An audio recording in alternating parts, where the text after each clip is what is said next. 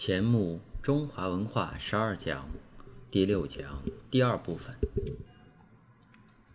西方文化起源于希腊，希腊亡国了，希腊文化也中断了。希腊本是一小半岛，那里只有希腊民族和希腊文化，而不能建成一个希腊国，这可说是希腊文化最大一弱点。今天的西欧。同样不像能统一成为一个国家，他们也有人希望能由经济融合慢慢再来政治融合。然而照现在情形看，西欧真要变成一国家，其实很难。这也是西方文化第一个弱点。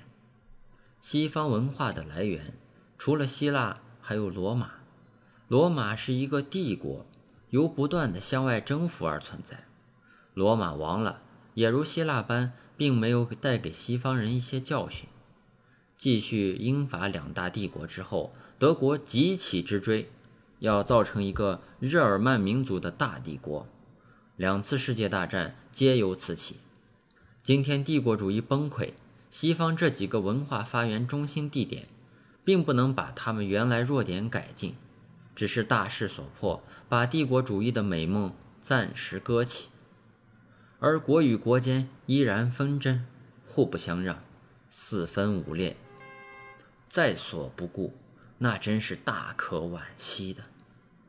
今天领导世界的两大力量是美国和苏维埃，一个是资本民主的，一个是共产集权的。是不是这两个国家能在西方旧有文化之外，另外来一套新的？此刻我们还看不出。从容易见得出看，美国文化来自欧洲，尤其承受了英国传统，虽未继承英大英帝国的美梦，而其资本主义之发展则后来居上，远超英法德诸国。但其社会亦有许多严重问题。首先是他们的家庭几乎已不存在，其次则黑白之间的界限未得融化，其三。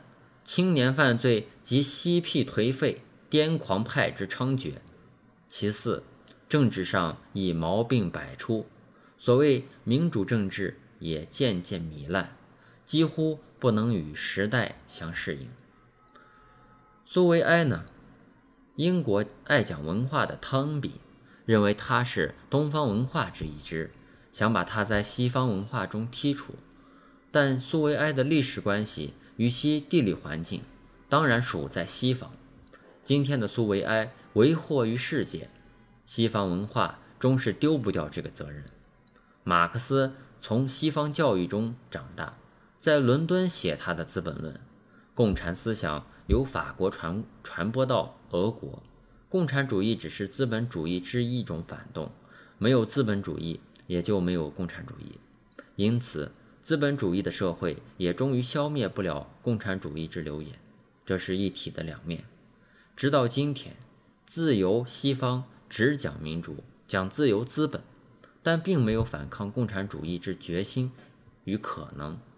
我国共产掌权，英国首先承认。越战不仅英国不参加，英国亦然。他们考虑的只是眼前利害，只为自己着想。绝不顾到人类共同的道义和共同的前途。当前的联合国已无道义可讲，中共要进联合国，连年讨论不绝。在联合国中，中共集权与资本自由本属平等地位，只说求和平，但从不在道义上求和平，只在利害上求和平。这样下去，第三次世界大战终将无法避免。大战所以不立刻起来，则因有核子武器，互相惧怕，等于两人持刀相对，各要向前，这事儿总不会了结。两百年来，西方文化演进造成了今天的局面，今天的西方文化显然也走进了末路，至少英国、法国如此。诸位能说帝国主义、资本主义不是西方文化吗？现在帝国主义崩溃。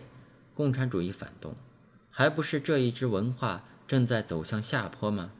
在这情形下，各地民族纷纷起来组成新的独立国，联合国席位天天增多，今天来讲世界历史、世界地理，实在倍感繁重。正可说这个世界是个紊乱的世界。但我们要问：这许多小国趾高气昂，争独立、争自由、争平等，这些想法不都是西方文化在领导吗？西方人固然不愿来领导殖民地，争独立、平等和自由，实际只是受了西方文化影响。使西方也感到无奈何。再问这许多新兴国家，在西方文化理想之外，有什么新的理想呢？这是没有的。在西方人观点之外，有什么新的观点呢？也是没有的。西方文化自身发生了种种纠纷和冲突，才引起第一、第二次世界大战，才分成了资本主义社会和共产主义社会之对立。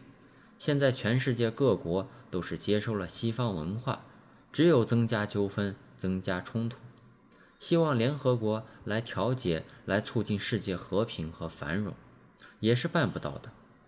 如印度和巴基斯坦、埃及和以色列、土耳其和希腊，到处起哄，到处紧张，随时随地总是不安。美苏之间固不知立即引起大战，但小国之间的不断战争。亦可引起大战争。